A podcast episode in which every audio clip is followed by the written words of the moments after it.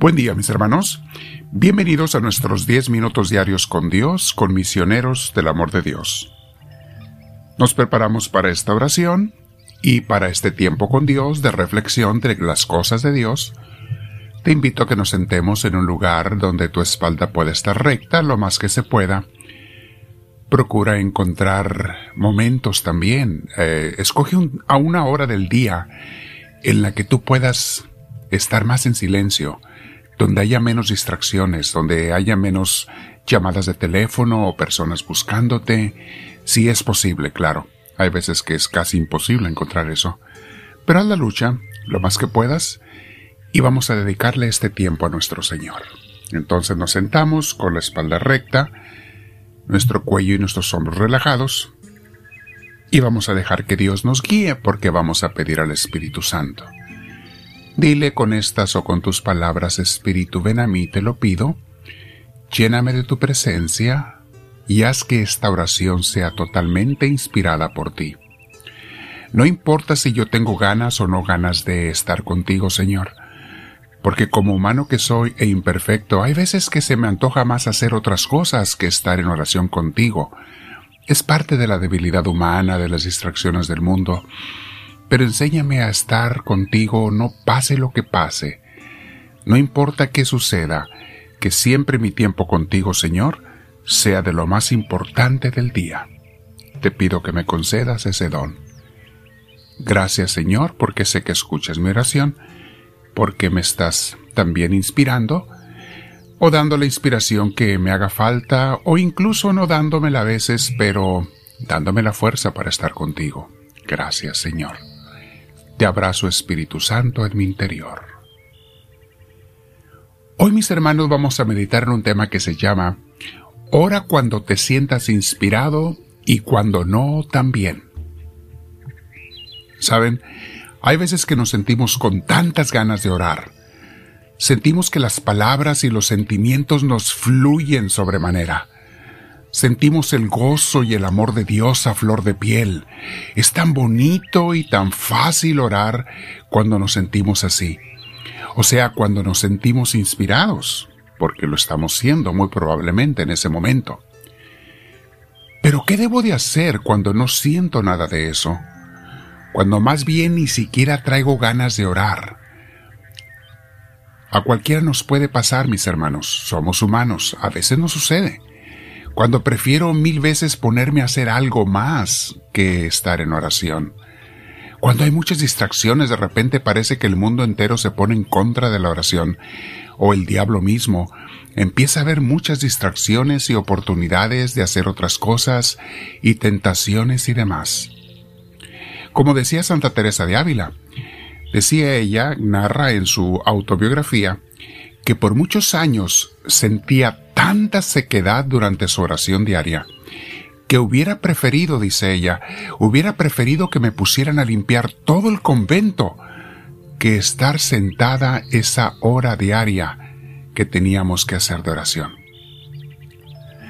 Y si leemos su vida, mis hermanos, vamos a ver que por su gran perseverancia, de años, no de días ni de meses, de años, Después Dios le concedió ser una gran mística, le dio ese gran regalo y tener unos arrebatos de encuentro con Dios y gozo espiritual hermosísimos, inenarrables. O sea, el no sentirnos con ganas de orar no es ningún pretexto para no hacerlo. Y es cuando mi oración gana mucho más mérito ante Dios. Y cuando le permito a Dios en ella que me vaya formando para ser un verdadero amante de Él. Sigamos escuchando el coloquio de amor en el libro de imitación de Cristo entre el alma, o sea, tú y yo, y Jesús que contesta. Le dice el alma a Dios, y hasta donde puedas, mi hermana, mi hermano, haz tuya esta oración. Yo la voy a hacer mía. Dice así. Seas pues bendito, Señor, que hiciste con tu siervo tantos beneficios, según la muchedumbre de tu misericordia. ¿Qué tiene más que decirte tu siervo delante de ti, sino humillarse mucho en tu acatamiento, acordándose siempre de su propia pequeñez y de sus debilidades. Porque no hay nadie semejante a ti, nada semejante a ti en todas las maravillas del cielo y de la tierra. Tus obras son perfectísimas, tus juicios verdaderos, y por tu providencia, Señor, se rige el universo. Por eso, alabanza y gloria a ti, oh sabiduría del Padre, que te alabe y te bendiga mi boca, mi alma y juntamente todo lo creado. Abre, Señor, mi corazón a tu ley, y enséñame a andar en tus mandamientos.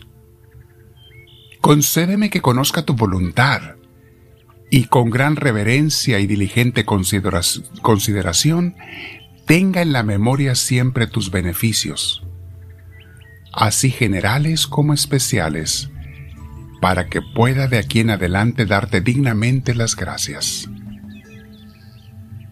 Mis hermanos, quiero hacer una pausa aquí porque cuando dice el autor, concédeme que conozca tu voluntad, me recuerdo de una oración que yo le repito mucho al Señor cuando estaba en el seminario en Guadalajara hace años. Un día iba entrando a la capilla, me gustaba a veces ir durante el día después de comer o después de desayunar, aunque fuera un minuto o dos hacer un rato de oración. Esta fue después del mediodía, después del, del almuerzo.